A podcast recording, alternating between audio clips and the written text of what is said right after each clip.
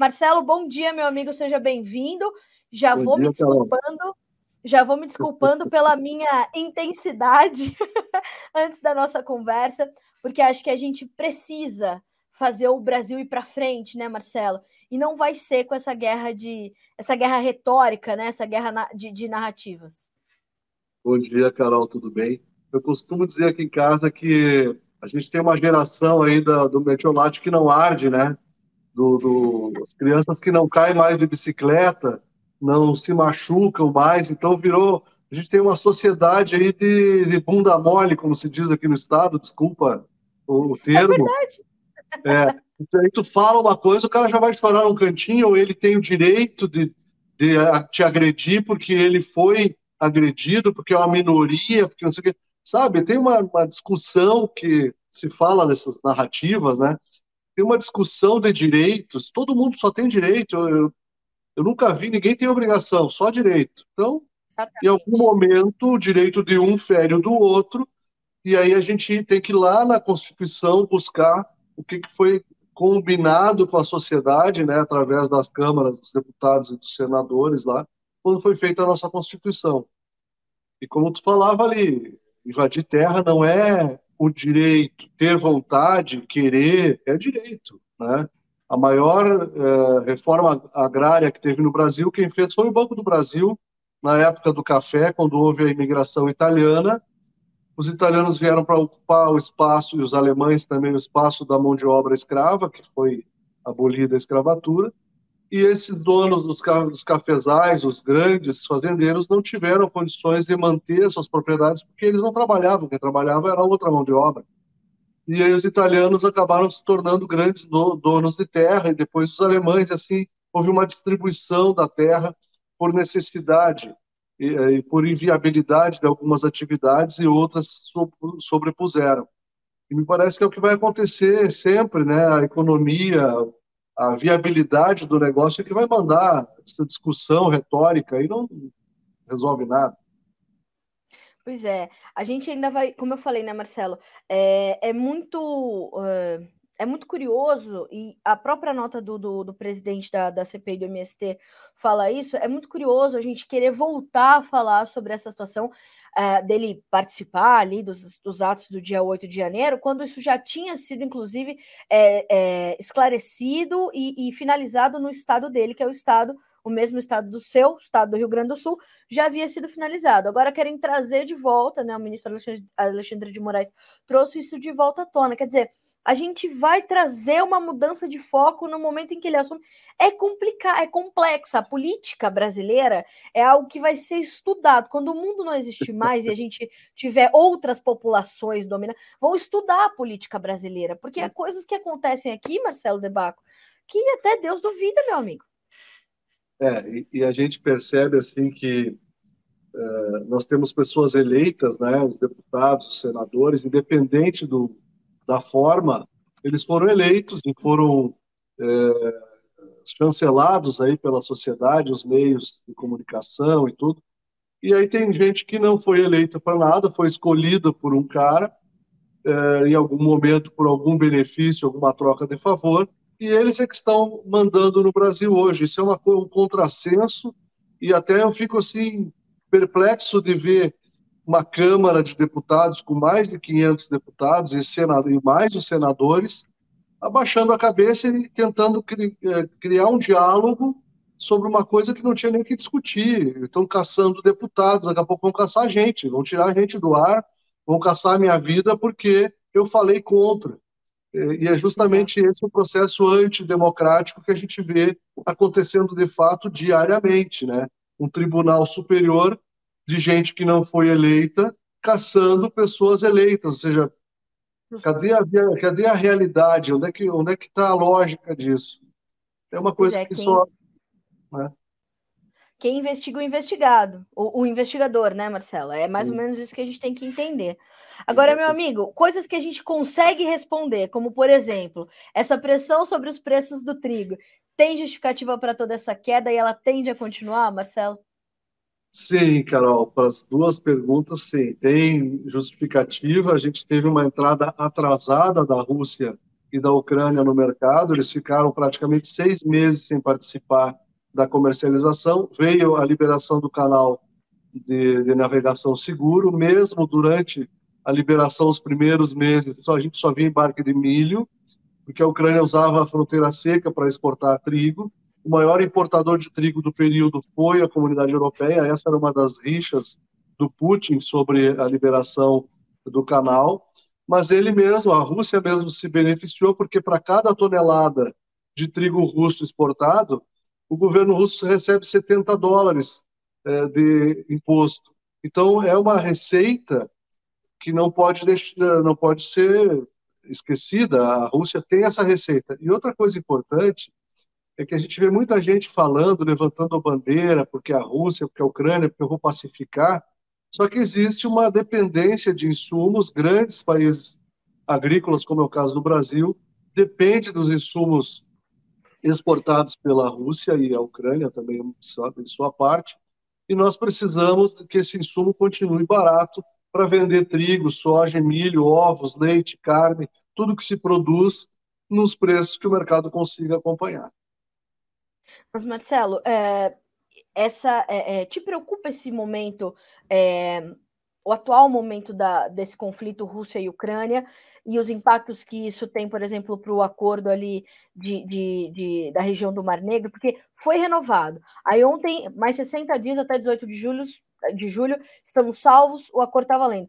Agora, ontem a gente já via a Ucrânia reportar que a Rússia não estava fazendo o acordo valer, que estava ali impedindo alguns navios de, de, circular. Quer dizer, o que, que você. É, qual a sua leitura desse momento e como isso impacta não só para o mercado de grãos, mas também para o mercado de insumos?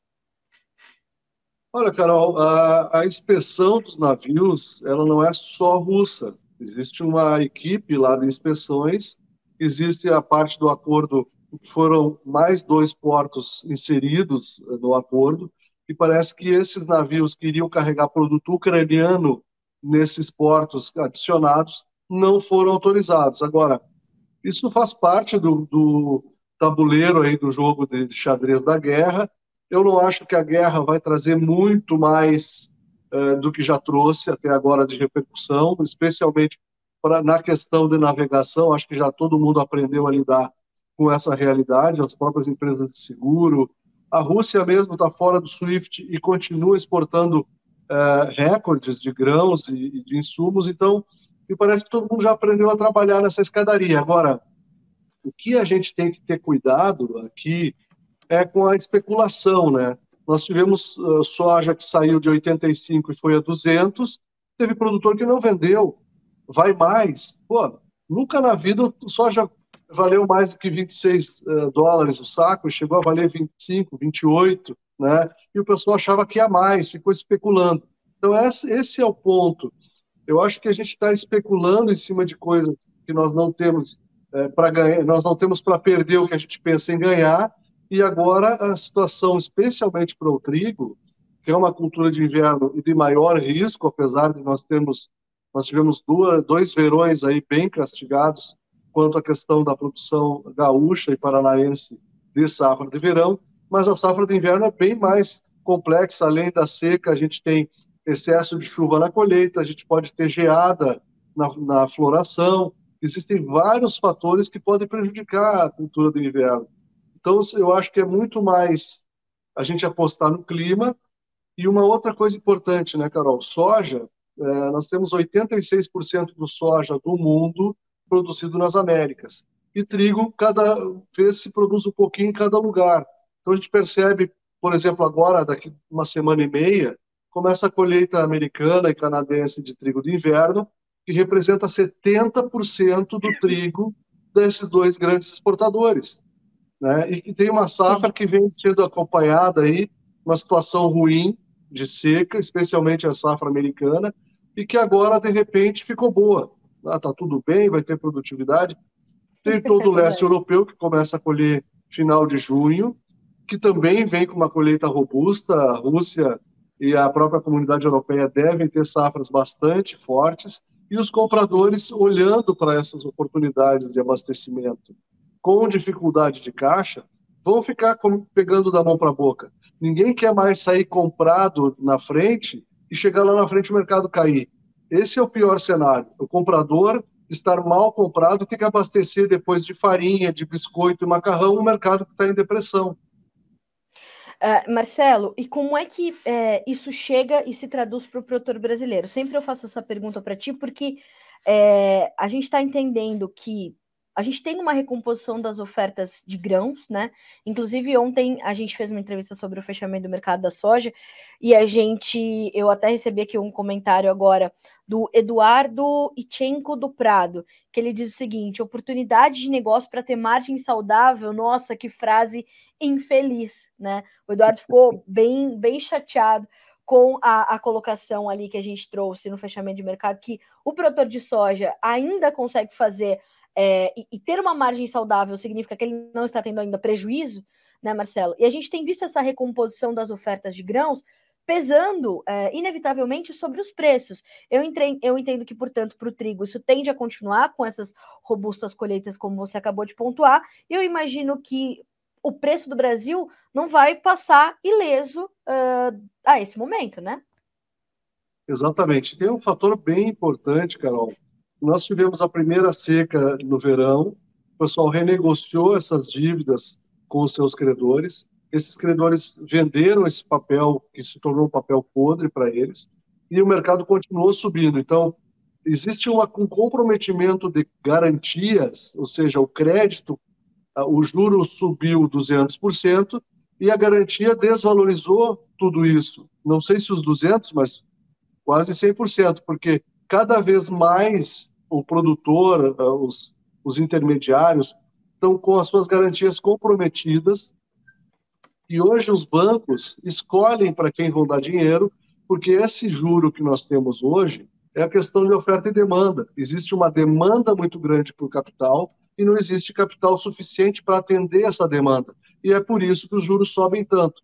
Então é importante eh, perceber que o grande é, problema começa no crédito. O produtor só vai fazer lavoura, só vai comprometer crédito se ele tiver garantias que valham o suficiente para o banco aceitá-las.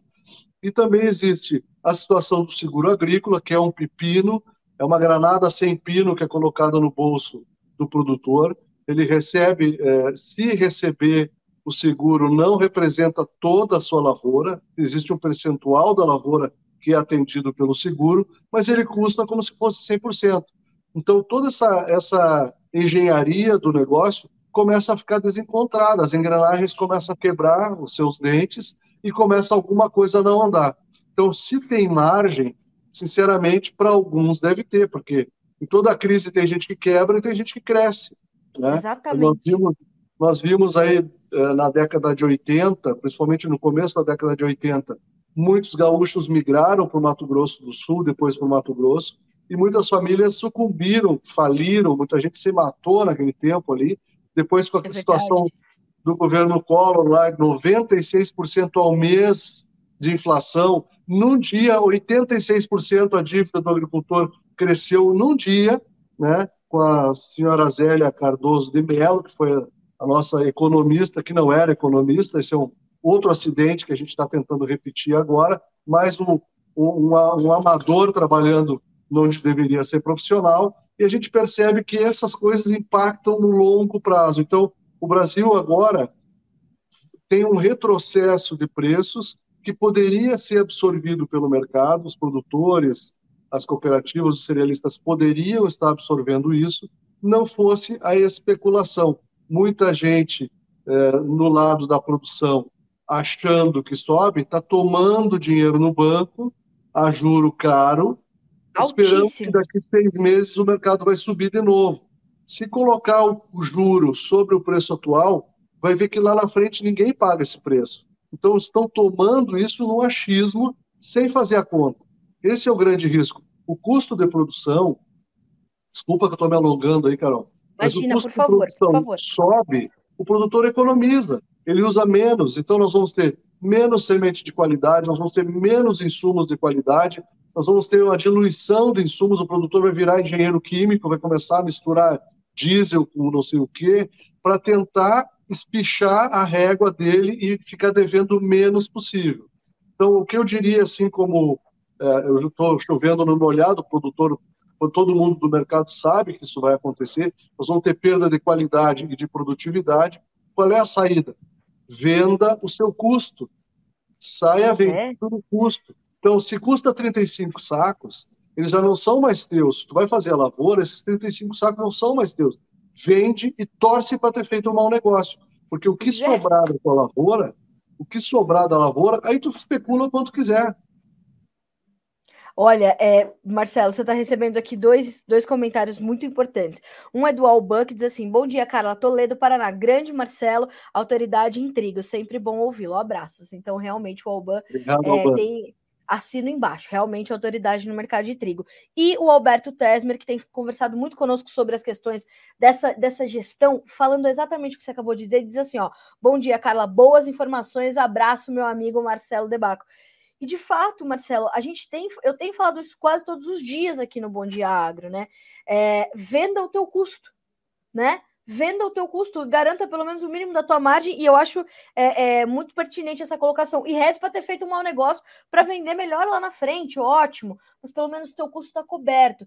E é, é, muito bom a gente trazer a sua perspectiva, Marcelo, porque a gente começa a trazer para o produtor brasileiro que não se trata de algo para a soja, para o milho ou para o trigo. Não, a gente está nesse momento para os grãos, porque a oferta se recompôs, né, Marcelo? Sem dúvida. E a gente tem que lembrar, Carol, que o grão é matéria-prima, não é carne, não é máquina, não, não tem valor agregado. Então, para a gente conseguir que isso aí valha muito, alguém tem que perder. Alguém tem que perder safra, alguém tem que ter uma, uma tragédia, como aconteceu com o produtor argentino, uma pena, porque a gente se compadece bastante. Quando o produtor perde, a sociedade ali na frente vai perder em cascata, porque essa matéria-prima vai repercutir no custo dos outros produtos que são aliados a ela. Então é importante a gente ficar atento a isso e todos que a gente fala é, sobre estratégia comercial e tudo mais, claro que a gente tem uma, uma certa tranquilidade porque não é a minha terra, não é a minha lavoura, então é muito fácil a gente falar da grama do vizinho, ela é sempre mais verdinha. Mas é importante também a gente bater nessa tecla, porque nós tivemos dois anos aí, o 21 e o 22, uma escalada de preços muito grande e eu espero que o pessoal tenha conseguido guardar reservas para criar estratégias comerciais com suporte em casa, sem precisar lançar mão de recursos fora de casa. Bom, Marcelo, eu te agradeço demais por estar conosco. Para a gente finalizar aqui o nosso comentário, queria saber se você consegue me trazer algumas médias de preços de trigo para o produtor brasileiro, uh, que são base ali para a gente entender como é que os negócios estão fluindo nesse momento aqui no Brasil. Olha, Carol, o mercado veio de R$ 1.900 lá, outubro, novembro, para 1.250 agora. Então, é, não existe lógica às vezes o pessoal até briga comigo. Não existe lógica do mercado cair se existe falta de oferta. Tem gente no mercado dizendo que vai ser muito ajustado, que não vai ter trigo suficiente, mas se fosse assim, o mercado não teria caído tudo isso, não é? Então, é importante que não se entre nessa onda de estatísticas numéricas feitas uh, num escritório, no ar-condicionado, sem ir para o campo. Nós fomos para o campo desde o plantio acompanhamos todo o desenvolvimento da lavoura e na colheita. Não estou dizendo que nós somos os certos, os únicos certos nos nossos levantamentos. O que eu estou dizendo é que, nesse momento, o produtor tem que ter uma visão muito dentro da porteira, muito ajustada e realista, e não pode inventar de virar especulador, porque ele vai deixar de ser produtor tentando ser especulador. Marcelo, olha, é bálsamo para nós ter você com a gente. É, obrigada mais uma vez, meu amigo, por aceitar o nosso convite, por estar conosco no Bom Diagra. Eu falei que tá, tá meio caótico hoje esse Bom Diagra, que eu já cheguei com. Eu cheguei muito tranquila, viu, Marcelo? Com o Dia Nacional do Café. Ai, que maravilha! Um bom café para você. Aí veio a CPI do MST, já perdi aqui meu negócio. Aí veio, aí já veio o Marcelo me dizendo: olha é a negação uma doença, né, Marcelo Debaco? A gente não pode olhar para o mercado tentar é, remar contra a maré. O mercado está aí, a gente precisa vivenciá-lo. Mas aí vem Marcelo Debaco para acalmar o nosso coração e dizer: é isso, tem que ser profissional, tem que encarar. Marcelo, obrigada, viu, meu amigo? Sempre bom ter você com a gente. Eu que agradeço, Carol. Parabéns pelo trabalho de vocês aí. Estamos sempre à disposição. Muito obrigada. Um beijo para ti, para todo o time da Debaco. Até a próxima. Obrigado, igualmente, para vocês. Obrigada. Até mais.